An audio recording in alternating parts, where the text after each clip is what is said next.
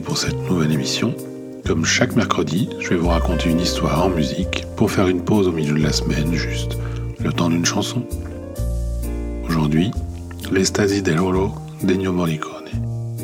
Lorsqu'en 1964 Sergio Leone réalise son troisième film pour une poignée de dollars, il signe le premier volet de ce que l'on appellera la trilogie du dollar, ou aussi la trilogie de l'homme sans nom.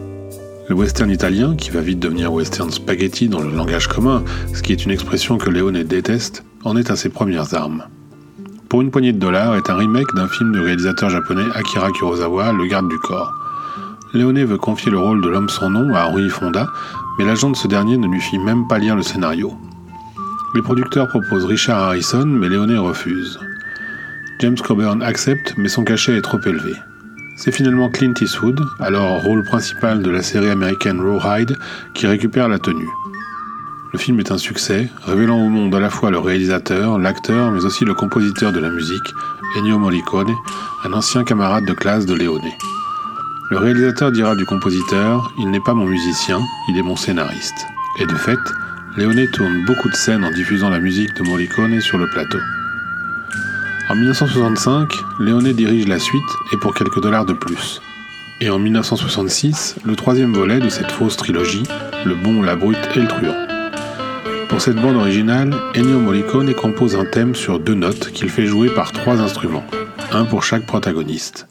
La flûte pour l'homme sans nom, le bon. L'ocarina pour Angel la brute. Et la voix pour Tuco, le truand.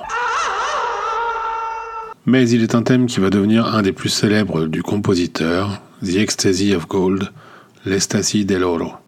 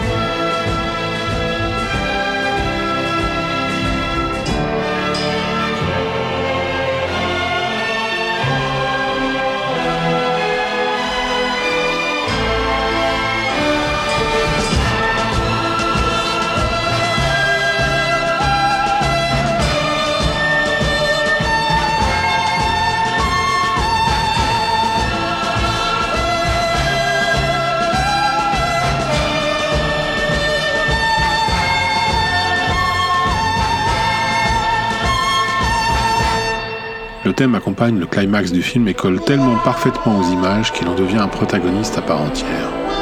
C'est la chanteuse Eda Del Olso qui offre sa voix spectaculaire à cette pièce épique.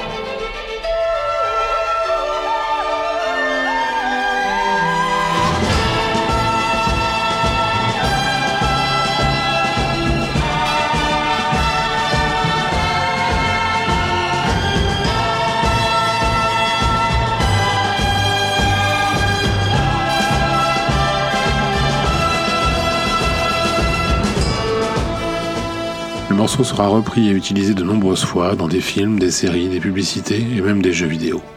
Nous allons nous quitter sur du métal. Vous pouvez me retrouver sur chronicast.com qui est le site qui héberge toutes mes productions. Vous y trouverez Chronic Vintage et Stones News le podcast. Vous pouvez aussi nous suivre sur Twitter, chronicastfr, pour rester informé des parutions des podcasts.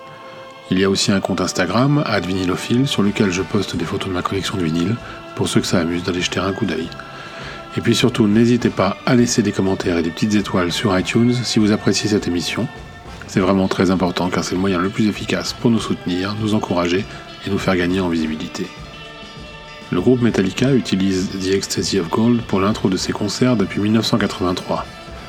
En 2007, ils enregistrent une version studio pour un album hommage à Morricone.